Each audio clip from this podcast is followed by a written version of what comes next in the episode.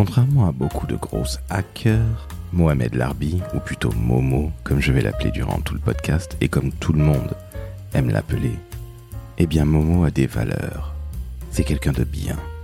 Et parce que c'est un homme généreux, il va démystifier pour vous le e-commerce. Alors si comme moi vous avez quelques a priori sur le secteur, eh bien Momo va remettre les pendules à l'heure. Le e-commerce, c'est apprendre pas à pas, être passionné par ce qu'on fait, et l'argent découle, évidemment, de tout ce chemin que vous parcourez et que vos clients parcourent. Vous allez vous en apercevoir dans cet épisode. Momo est quelqu'un de très très calme et de très humble. Alors je suis certain que vous allez passer un excellent moment en sa compagnie. Je suis Laurent François, fondateur et dirigeant de l'agence Maverick, et peut-être comme vous, j'ai appris à mettre au rencard mes idées préconçues, mes a priori, sur le e-commerce grâce à Momo. Très très belle écoute en sa compagnie.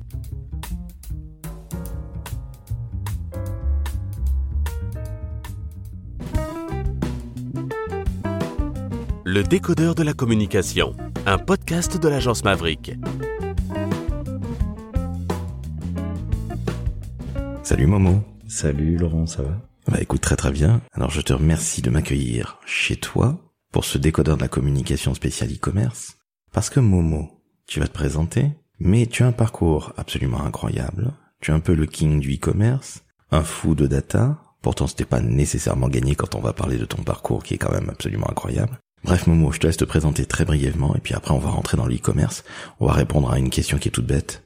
Comment se lancer dans son e-commerce Et tu vas nous donner des, des tips qui sont justement plein de bon sens et ça manque dans nos métiers. Mais assez parlé, je te laisse te présenter Momo s'il te plaît. Bah écoute, merci Laurent de m'avoir accueilli et, euh, et de m'avoir euh, brossé dans le sens du poil. Euh, je m'attendais pas à tel accueil. Je te remercie euh, chaleureusement.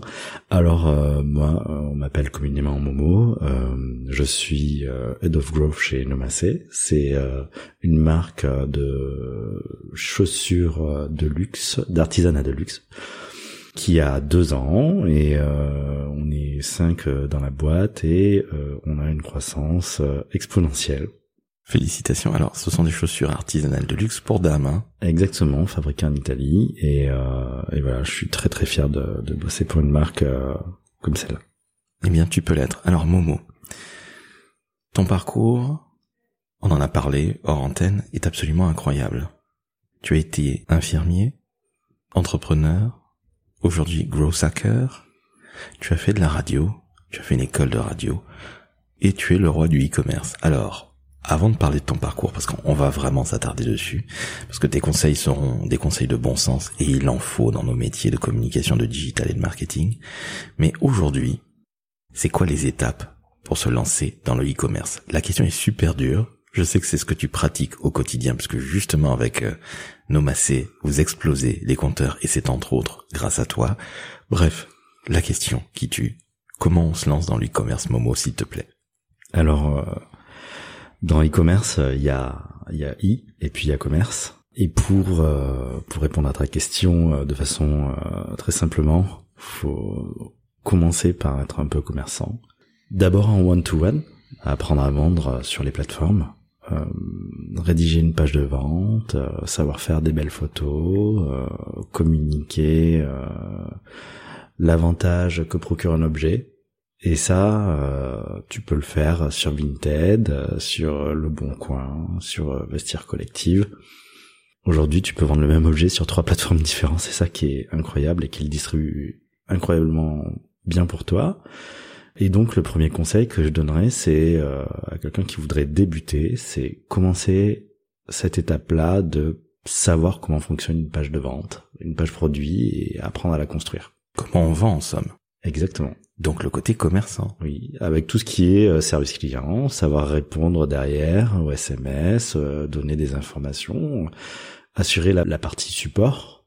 Et, euh, et on n'a pas besoin de, de comment dire, fabriquer d'abord son premier produit et ou avoir quelque chose. L'exemple de Morgan Césalory de Cézanne l'a montré au début Elle allait chiner à droite à gauche euh, des pièces euh, dans des, des friperies et, elle, a, elle a commencé à vendre sur eBay et, et, je pense que c'est une méthode euh, qui est totalement applicable aujourd'hui. D'ailleurs, eBay est toujours là. Oui, absolument. Ils refont des pubs à la télé. Donc, félicitations à eux. Ils existent encore. Voilà. Moi, j'adore cette, cette plateforme. D'ailleurs, je pense que ce qui est formidable, c'est que euh, eBay euh, peut donner, euh, avec son système d'enchères, ce que je trouve fascinant, c'est que tu peux avoir une idée de la valeur réelle versus la valeur perçue, et c'est à si tu arrives à vendre à la valeur perçue un produit que tu, tu as bien négocié à la base, tu peux mesurer tes progrès de vendeur. Et ce delta-là, il, est objectivable bah, par l'argent que tu gagnes. On est bien d'accord. Alors, Momo, je reprends ce que tu disais. On vient de passer la première étape, à savoir, tu commences entre guillemets petit, ça n'est rien de péjoratif. Tu apprends à vendre sur les plateformes Le Bon Coin, eBay que tu viens de citer. La deuxième étape, l'étape supérieure, comment ça se passe Dis-nous tout. Alors la deuxième étape, c'est la passion. la passion? Oui. Alors là, faut que tu, tu, nous expliques parce que je pensais qu'un e-commerçant était quelqu'un qui était peut-être entre guillemets un peu sans foi ni loi, et non, c'est une vraie passion qui te fait cartonner, c'est ça? Exactement. Euh, une fois que tu as décidé de d'être euh, commerçant, il va falloir que tu te spécialises, que tu aies envie d'imposer une vision au monde, de défendre des valeurs. On voit beaucoup de marques euh, éco-responsables euh, éclore à droite à gauche. C'est des enjeux de l'écologie, bien traiter les gens, c'est des vrais enjeux de société. Euh, chez Nomacé, c'est exactement ça. Et et tu euh, tu as forcément une petite euh, passion pour le produit donc euh, tu as peut-être travaillé dans la mode, tu as travaillé pour des marques de chaussures, pour tu as tu es passé par l'étape création et tu as envie de faire exploser ta passion. Aujourd'hui, hum, tu peux pas être que un dropshipper euh, acheter euh, dans des usines euh, à Shenzhen et moyennant de la pub vendre ça en faisant une marge, ça, ça marche pas parce que c'est pas viable et ni profitable. Je connais beaucoup de dropshippers qui font des millions d'euros de chiffre d'affaires et qui derrière dépensent tellement en publicité, n'arrivent pas à faire de rétention client et à faire revenir les prospects parce que les coûts d'acquisition coûtent très très cher et explosent sur Internet. Euh, du coup, c'est quasiment impossible d'installer une marque dans le temps si tu veux arnaquer les gens et faire une grosse marge sur tes produits. Parce que tu seras obligé de dégrader la qualité ou dégrader la qualité des gens qui le conçoivent. Et euh, à la fin, les gens s'apercevront euh, de la supercherie. Internet n'aime pas les tricheurs. Rien dans ce monde ne se fait sans passion. On est pile poil là-dedans, donc le e-commerce. Si vous n'êtes que passionné par l'argent, s'il n'y a que ça qui vous intéresse, vous allez vite faire faillite. On est d'accord, Momo? Je suis absolument d'accord avec toi, Laurent. L'argent, c'est une conséquence et de, ça doit pas être un but. Pour nous masser ou mes autres clients, en fait, l'ambition, d'ailleurs l'ambition que, que, que j'ai, moi, c'est qu'un maximum de personnes découvrent et portent le produit et rachètent. Et tout se joue dans l'expérience qui se passe derrière. Et euh, j'ai aussi une éthique, puisque j'ai la liberté de choisir euh, mes clients ce qui n'a jamais été le cas. Hein. Beaucoup de gens se sont donné la liberté de ne pas me choisir euh, durant mon parcours, mais aujourd'hui, la roue a tourné et je peux choisir euh, les, les boîtes euh, qui, qui ont des indicateurs data qui sont le taux de rétention et je regarde très très très très sérieusement le nombre de personnes qui réachètent derrière et les cohortes et les données comme la long term value donc la la durée de vie du client, la valeur d'un client dans le temps. Et si ça s'accroît, euh, ben ça veut dire que le produit est quali, que en fait je suis euh, dans une mission euh, qui apporte un bon karma. En somme, bien faire son boulot, exactement comme dans la vraie vie si je puis dire. Exactement. Il faut être cohérent avec soi-même, avoir des valeurs. Les valeurs, c'est pas que des mots, c'est vraiment des choses très très importantes.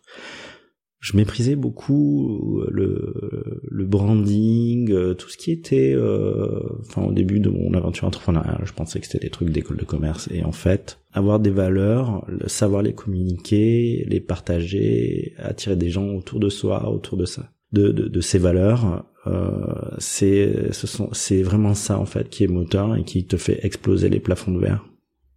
Donc cette authenticité, ce côté véritable valeur ajoutée, et non pas essayer de te soutirer euh, quelque argent dans ton porte-monnaie.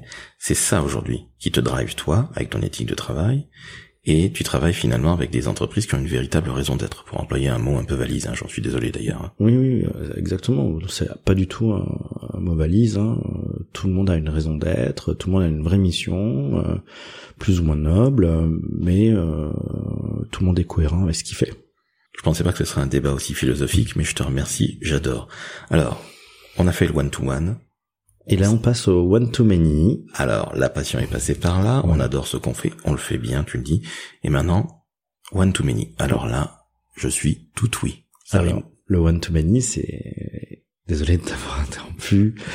Euh, le one-to-many, c'est euh, c'est quelque chose euh, comme organiser des pop-up stores. Donc ça veut dire vraiment mettre les mains dans le cambouis, pop-up store, tu prends pas de risque, tu vas pas payer un loyer, tu vas payer une petite semaine ou deux. Ok, tu vas donner sur les marges, mais tu vas avoir, tu vas pouvoir tester le remplacement.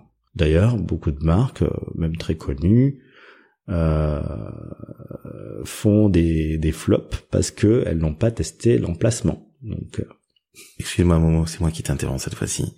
Ça veut dire que tu vas dans la vraie vie, le fameux in real life, IRL, et tu vas tester ton concept, ton produit. C'est ça ce que tu dis? Exactement. Donc on est encore loin quelque part du e-commerce avec ton site.com et tes URL, etc. Là, le bon sens fait que tu me dis, mais non, tu vas tester en vrai, avec des vrais clients, avec des vrais gens.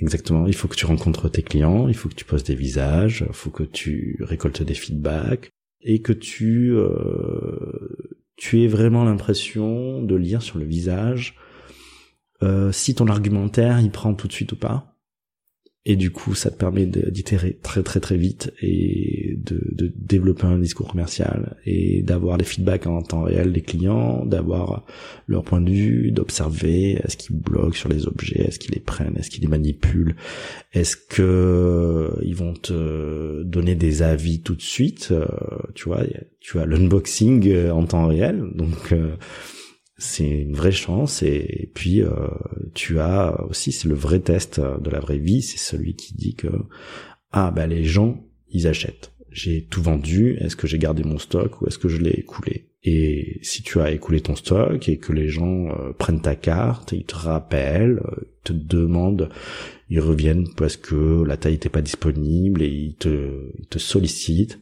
c'est un très bon signe pour te lancer dans le e-commerce. Ça veut dire que tu as passer la barrière de je ne suis pas un imposteur, je ne suis pas un arnaqueur, je peux me permettre de vendre en ligne et de me permettre le passage à l'échelle. En somme, tu fais ta véritable preuve de concept, comme on dit. Exactement. Donc tout ça dans la vraie vie, après avoir testé, mis les mains dans le cambouis et en étant 100% authentique, c'est-à-dire j'aime ce que je fais. Je suis pas là pour prendre du pognon aux gens, je suis là pour les aider. J'avais une image un peu, un peu idiote, un peu très préconçue avec euh, des a priori idiots sur le e-commerce. Je pensais qu'on était là pour déstocker. Finalement, il faut aimer ce qu'on fait. Comment maintenant tu passes à ton fameux e-commerce? Tu es enfin euh, quelque part, tu as validé toutes les étapes. Tu es euh, crédible. Comment on fait? Alors aujourd'hui, ce qu'il faut savoir, c'est que la technologie n'est plus une barrière à l'entrée. Aujourd'hui, tu peux faire un e-commerce en utilisant des plateformes comme Shopify avec toute une palette de services qui vont te permettre de passer à l'échelle. À chaque fois que tu vas rencontrer une difficulté, rencontrer un problème, tu auras forcément une application, une solution, un service qui sera facturé derrière. Euh, les problèmes que tu rencontres quand tu passes à l'échelle, c'est euh, planifier la gestion des stocks, euh, le réassort, etc. Il faut savoir que nous, chez Nomacé, on a pris le parti pris déjà de donner 15% deux actions de la boîte à notre usine. La deuxième chose que l'on a décidé, c'est de ne pas faire de levée de fonds. Donc pour nous, le test de la vraie vie, le test de de la réalité, il est toujours là et il nous rattrape euh, parce que on ne peut pas se permettre de d'être dans un principe de fast fashion, tu vois on est obligé de rationaliser et d'être raisonné et raisonnable dans la façon de produire, dans euh, ce qu'on commande. On peut pas se permettre de lancer 20 euh, paires de chaussures ou 20 modèles différents et regarder celui qui va qui va prendre et euh, les autres, ben c'est pas grave, on, les mettra sur des plateformes de déstockage, on cassera les prix parce qu'on aura fait des volumes immenses et euh, et que de toute façon à la fin c'est pas grave, c'est marginal le coût euh, qu'on va faire dessus. On a sorti un modèle qui marche et qui sera là pendant quelques années. Nous, on fait euh, quelque chose qui est, on prend des feedbacks d'utilisateurs. On est très proche pendant le Covid, pendant les confinements. D'ailleurs, c'est une marque qui s'est lancée pendant les confinements. On a fait des cafés Zoom avec les clientes. On a pris leurs avis, on a essayé de savoir qui ils étaient, c'est quoi leurs problèmes dans la vie, c'est quoi leurs douleurs, qu'est-ce qui euh, les motive à chercher une paire de chaussures, qu'est-ce qui les a poussés à reconsommer et on a été vraiment étonné puisque en fait souvent bah toi tu dis je veux faire un produit qui fait ça puis le marché il te dit bah non le produit fait pas ça il fait totalement autre chose. Et euh, et du coup bon bah voilà on, on, a pris on apprend des leçons on, on apprend sur le, le tas aussi euh, tu vois la data euh, pour te raconter un petit épisode l'an dernier on a lancé euh, une sandale euh, il y avait un petit défaut de conception et on a vu euh, les cohortes euh, d'utilisateurs s'effondrer. Donc les gens qui, euh, derrière, ont pas racheté. Beaucoup moins que la normale. On a décidé de regarder un peu plus et on a identifié ce problème-là. On a dit, ah, le seul truc qui avait changé là, c'est qu'on avait lancé cette paire de sandales et ceux qu'on pas racheté, c'est ces gens-là. On les a tous recontactés, on les a tous remboursés, on a repris la sandale, on leur a demandé ce qui allait pas, on a amélioré le produit, on le relance cet été et il est parfait. Ce qui veut dire que là encore, je reprends ton image du petit commerçant, et du vrai commerçant en fait, de, la vraie vie. Si vous avez eu suffisamment de courage pour, un, contacter les clientes, deux, rembourser, donc c'est de la trésorerie en moins, hein, on est bien d'accord. Je trouve ça très courageux parce que je considère qu'il faut travailler ainsi. Mais t'as plein de gens qui vont dire, c'est pas grave, on s'en est débarrassé. Comment s'est sentie la communauté vis-à-vis de ça? Elle a dû être finalement très heureuse de se dire, bah ils sont petits soins pour moi. Exactement. Donc du coup, euh, les gens euh, qui euh, étaient pas tes promoteurs naturels parce qu'ils auraient été déçus, une fois que tu fais quelque chose comme ça, eh ben ils deviennent euh, ils deviennent des hardcore fans et ils t'écrivent des lettres d'amour et ils te disent merci, ils parlent de toi partout autour de toi. Il faut savoir que les coûts d'acquisition euh, sur l'acquisition payante coûtent très très cher aux marques pour donner une idée sur le business model des plateformes qui sont Facebook, euh, enfin la plateforme Facebook, donc Instagram, euh, Pinterest, etc. Eux, leur objectif, c'est de te prendre 16 à 30% de ta marge. 16 à 30% de ton prix ou de ta marge? De ton prix. D'ailleurs, Apple se gêne pas euh, de prendre 30% sur les applications, c'est un peu la norme aujourd'hui, et d'ailleurs c'est là pour la raison pour laquelle Fortnite euh, avait quitté euh, la plateforme Apple parce qu'il trouvait ça inadmissible. mais mais voilà, en fait, c'est aujourd'hui on est un peu à la merci des GAFAM et et, et sans eux on ne peut pas vivre parce que bah, ils sont partout, ils sont omniprésents et et mon travail à moi, c'est, ok, le client, il a un prix, on va le payer, mais derrière, on va le satisfaire parce que ça va être lui, notre canal d'acquisition. Et donc, là entre l'histoire ou le sujet de construire une marque. Construire une marque, c'est pas un logo. C'est donner les éléments aux gens de raconter ton histoire. Et ça, c'est la deuxième partie de mon travail. Donc une création de contenu, des valeurs, pas du toc, des choses qui sont vraies et qui se manifestent, par exemple, entre autres, avec ce qu'on vient de dire, avec ces rappels de produits, où là vous osez, vous remboursez, vous améliorez, et hop, ça repart. Et là vous avez des ambassadrices. Exactement. Et en fait, c'est juste le rapport au temps qui change. On a pris, paradoxalement, le contretemps de l'immédiateté, de l'ère de l'Internet, et on a renversé ce truc-là pour dire, nous, tout ce qu'on va faire, toutes nos actions, tous nos objectifs sont sur le long terme. Finalement, tu disais tout à l'heure que chez Nomacé, vous ne vouliez pas faire de levée de fonds, que vous êtes passionné par ce que vous faites. Je le rappelle, artisanat de chaussures de luxe pour ces dames. Vous y allez à fond la caisse et vous ne vous plantez pas dans ce que vous voulez faire, à savoir, on n'est pas là pour arnaquer. On est là pour apporter une solution et que nos clients soient heureux et satisfaits. Et c'est du long terme. On est bien loin, entre guillemets, de la start-up qui veut vite passer euh, d'un modèle à l'autre et euh, finalement être euh, cédé au plus offrant. C'est pas une start-up, Nomacé. Non, c'est un vrai business et c'est une entreprise familiale. Ok, donc je comprends mieux le commerçant et je comprends mieux pourquoi tu nous dis depuis le début, il faut que vous soyez un commerçant, que vous soyez passionné par ce que vous faites. Ok. En somme, Momo, je suis en train de réfléchir avec tout ce que tu nous dis là. On va parler data dans quelques instants, mais tu es en train de me parler de bon sens. Tu es en train de me parler de technique qui aujourd'hui est en train d'évoluer. On n'est plus tributaire tant que ce fait de la technique comme avant. Il y en a toujours évidemment, hein, la technologie, pardon, mais quelque part, on n'est plus un féodé.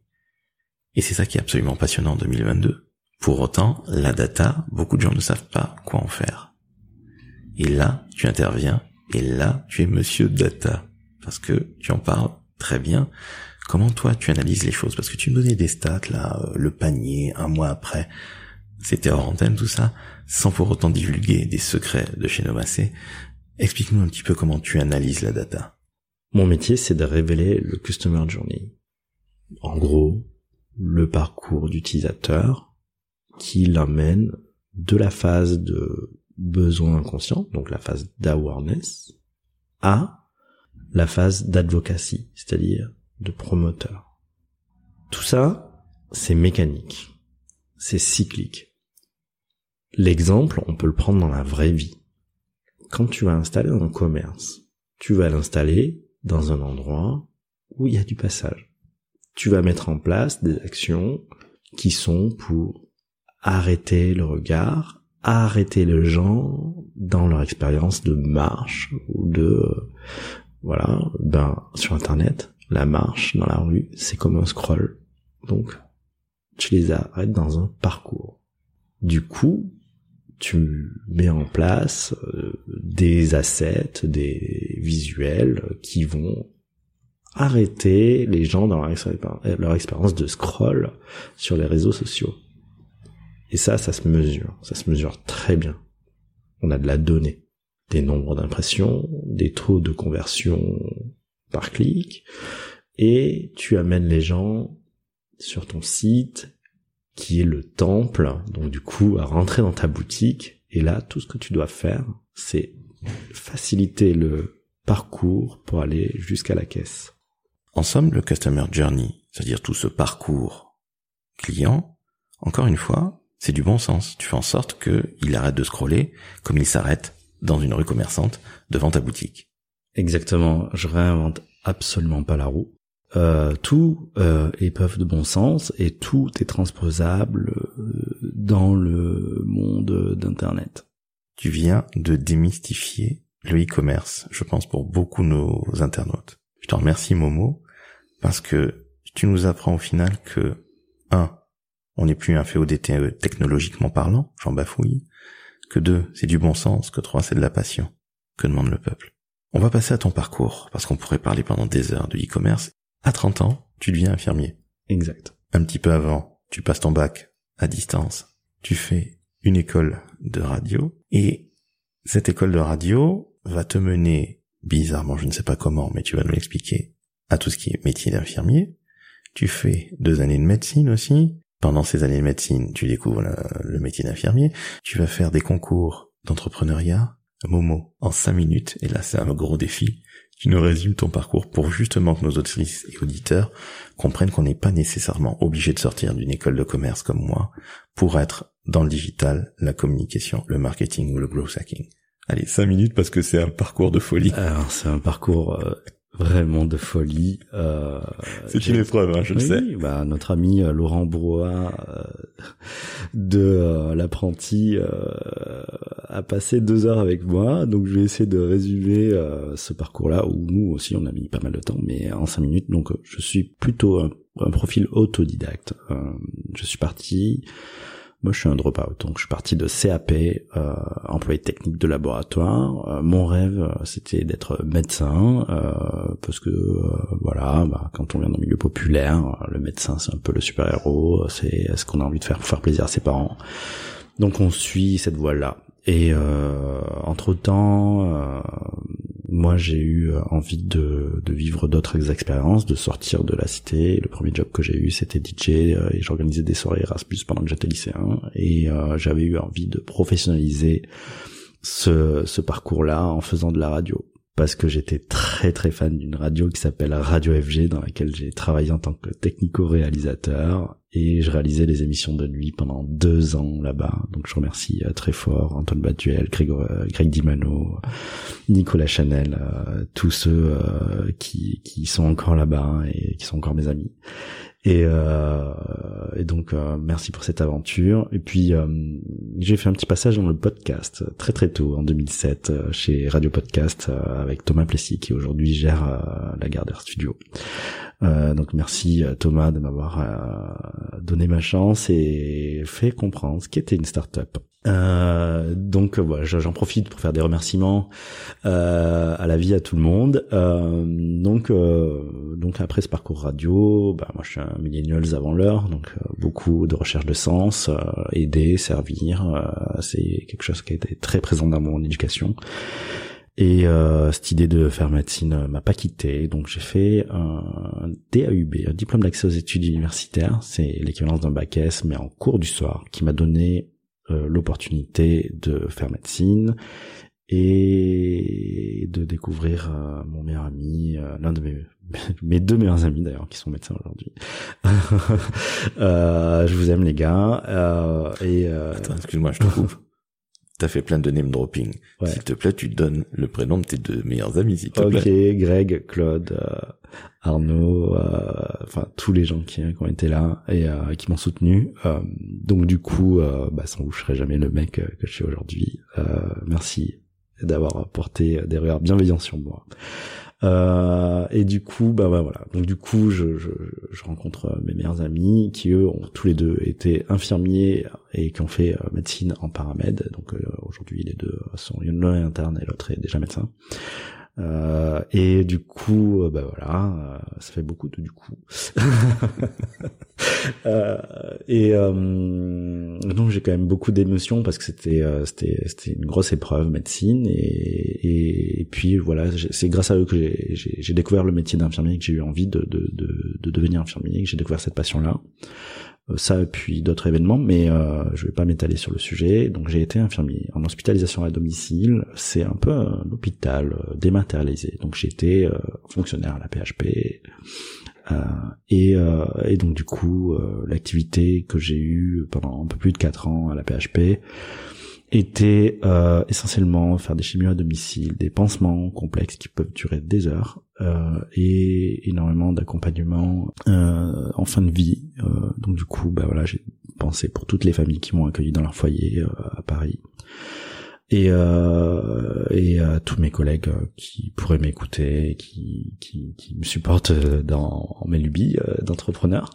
Euh, donc du coup, bah voilà, donc j'ai été infirmier et j'ai eu envie de changer le quotidien des infirmiers. C'est comme ça qu'est arrivé l'entrepreneuriat. J'ai découvert une chaîne YouTube qui s'appelle Startup Food, puis The Family, puis Coup d'État, Coup d'État aujourd'hui euh, qui qui m'a offert l'opportunité de devenir speaker euh, chez eux et de faire un bootcamp euh, e-commerce. Donc je veux pas faire d'auto-promo, mais je pense que si vous partez de zéro ou que vous êtes confirmé, ça va vous apporter beaucoup de valeur.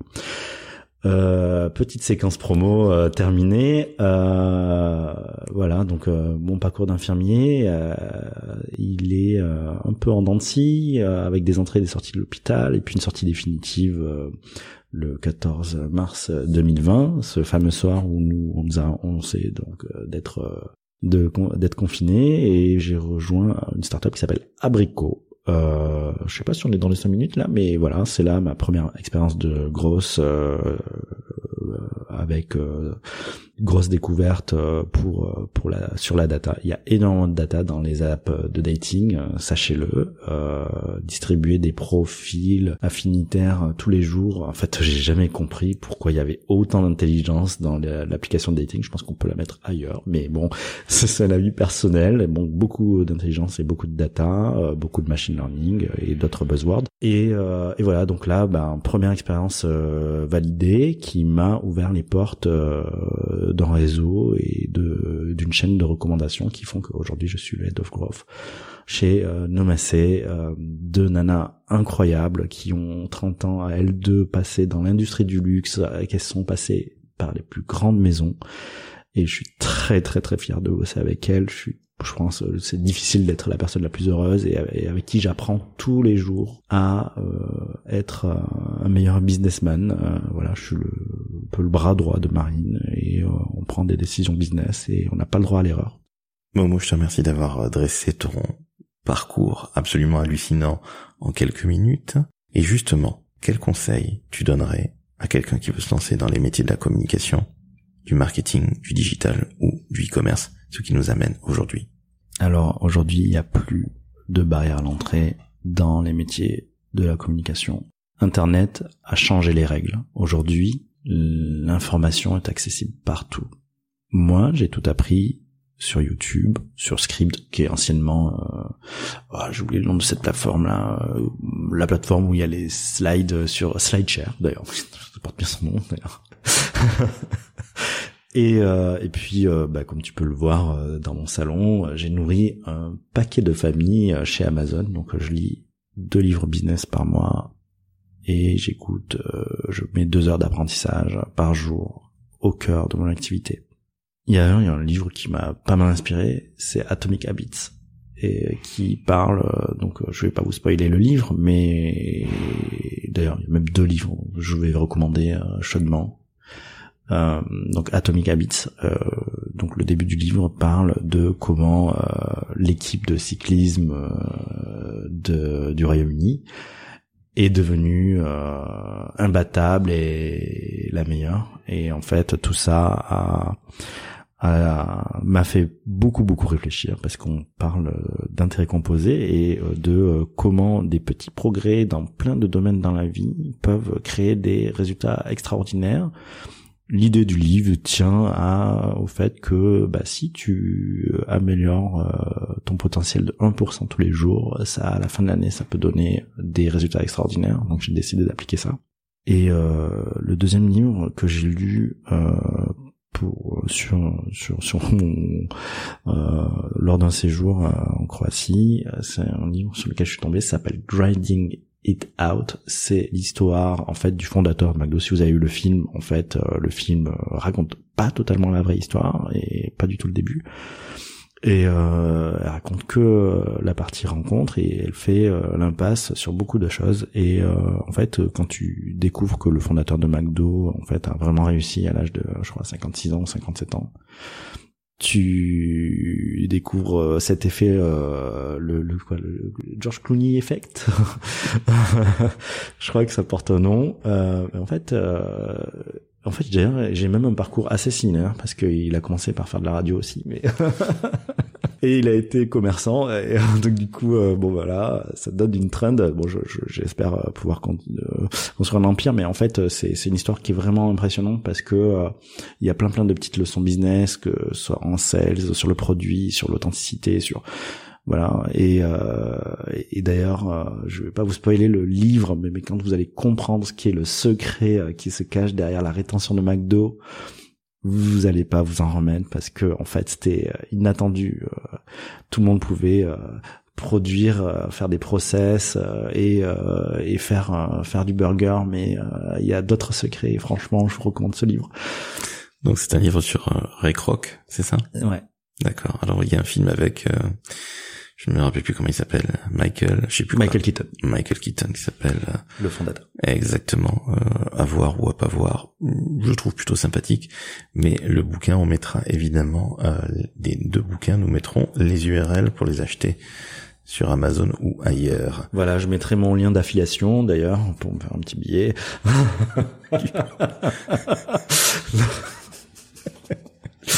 non, je blague, euh, je blague, euh, mais tu peux mettre les tiens si tu veux. moi, je ne suis affilié à personne, si ce n'est à moi-même. Ok, donc aujourd'hui plus de barrière à l'entrée. Aujourd'hui, tu peux lire, tu peux t'auto-former, tu peux avancer. Ce seront tes conseils, c'est ça? Ou est-ce que tu en auras un autre qui te viendrait comme ça? Non, le conseil, c'est voilà, ce, voilà, ne, ne vous mettez pas de barrière. Il y a plus de barrière aujourd'hui. La barrière, c'est la, la seule barrière que vous mettez, c'est celle qu'il y a dans votre tête et euh, et euh, les les l'autocensure que vous vous infligez. Alors je vous demande pas en fait d'abandonner les études si vous êtes jeune et que vous êtes dans un cursus, c'est très très structurant. Moi, c'est le regret euh, que que j'ai de pas être aussi structuré qu'aujourd'hui. D'ailleurs, euh, mon parcours est complètement déstructuré. Et, puis voilà, en fait, euh, être déstructuré, c'est ce qui me permet d'appréhender, de gérer le chaos dans, au quotidien dans mon métier. Donc c'est que d'ailleurs c'était une aussi le chaos en tant qu'infirmier. Tu commences ta journée, tu sais pas comment ça va se passer, à quelle heure tu vas finir, euh, si tu vas avoir un, patient qui les compense, euh, voilà. Tu dois développer énormément de réflexes, euh, de, de, et puis ta pratique te permet d'anticiper et de pressentir les choses. Donc il y avait la data aussi quand j'étais infirmier, tu d'ailleurs quand tu prends tes trans, euh, tu prends de la data hein, et ça te donne la tendance de qu'est-ce qui va se passer. Et aujourd'hui, euh, la data dans l'e-commerce permet aussi de prédire un peu euh, est-ce que bah je suis sur la bonne voie, est-ce qu'on fait les bons choix, est-ce qu'on a pris les bonnes décisions et et voilà le truc, le, le vrai sujet, c'est oser savoir se remettre en question, euh, revenir sur des décisions, euh, poser une limite entre euh, la détermination et, et l'obstination. Et ça, c'est c'est le vrai problème. Et, et pas être dans le déni. quand on se trompe, c'est pas grave, ça fait partie du voyage et, et à la fin, en fait, c'est ce qui compte. Et bien, moment, on va se quitter là-dessus, sur sa note à la fois philosophique, mais surtout pleine de bon sens. J'ai beaucoup employé ce terme bon sens parce que je crois qu'aujourd'hui dans nos métiers de communication, ça manque. On est toujours derrière des concepts, derrière des croyances, derrière des tendances, derrière plein de choses. Et le bon sens paysan, le bon sens terrien, existe de moins en moins. Et aujourd'hui, tu viens de nous prouver que, un, les croyances limitantes, on tire la chasse dessus, elles n'apportent rien. Que deux, on peut monter en gamme dans le e-commerce en ayant la passion, l'envie de bien faire son travail, de comprendre évidemment ses clients ou ses clientes, comme toi chez Nomacé. Et trois, on peut avoir un parcours de prime abord assez déstructuré, loin de celui que moi j'ai fait qui est très école de commerce, prépa et tout ça, donc on peut pas faire plus carré et bonne école de la de la de, la République. Et justement, ça n'empêche absolument pas de réussir. Et ça, j'insiste sur ce point-là. Je suis très heureux d'avoir fait école de commerce. Tu n'en as pas fait il n'y a aucune raison pour quelqu'un qui n'est pas sorti d'une grande école de faire un complexe vis-à-vis d'un mec comme moi. La seule chose qui compte, c'est un moment. Est-ce qu'on est heureux dans la vie? Qu'est-ce qu'on gagne? Qu'est-ce qu'on apporte aux autres? Et le jour où on sera sur son lit de mort, on ne comptera jamais combien on a en portefeuille. On fera, je pense, toi et moi, le total des gens formidables qu'on a rencontrés. Je te remercie de m'avoir accueilli chez toi. Je te remercie pour cette conversation absolument passionnante. Et si tu veux revenir dans le décodeur de la communication Momo, tu es more than welcome. Eh ben écoute, je te remercie Laurent, euh, merci euh, pour ce joli portrait, de t'être euh, déplacé jusqu'à chez moi. Je précise, je suis dans le 7-7, voilà, dans la très jolie ville de Lagny, que je vous invite à visiter. Et, euh, et, voilà, merci à tous les auditeurs. Si vous décidez, euh, ben, euh, si vous avez plus de questions euh, sur comment aller dans le e-commerce, etc., je suis très très très accessible sur sur LinkedIn et sur beaucoup de communautés. L'un des secrets, euh, je t'ai coupé ta conclusion, Laurent, mais l'un des l'un des secrets euh, que qui un secret de croissance, c'est euh, la générosité à haute fréquence, donc euh, la vélocité. Et, euh, et en fait, c'est ce qui permet de progresser. En fait, pour moi, aujourd'hui, le vrai secret, il est que ce soit dans la production de contenu, si vous êtes dans la communication, avoir la résilience de pouvoir produire du contenu et communiquer tous les jours votre passion, ce qui vous anime, etc. Tout ça, ça va attirer des choses positives à vous. Avoir la générosité d'aider, euh, de répondre à tout le monde, ça, c'est super important. Moi, ça m'a ouvert beaucoup de portes et les retours sur investissement, en fait, si vous le faites sans réfléchir, sans attendre rien en retour, ils arrivent au bout de deux ans et il se passe des choses magiques et enfin, je sais pas, il y a une magie qui s'opère quand vous faites ça tous les jours pendant deux ans. Ça peut prendre un certain temps. Pour certaines personnes, ça joue plus tôt, euh, pour d'autres un peu plus, ça arrive plus tard.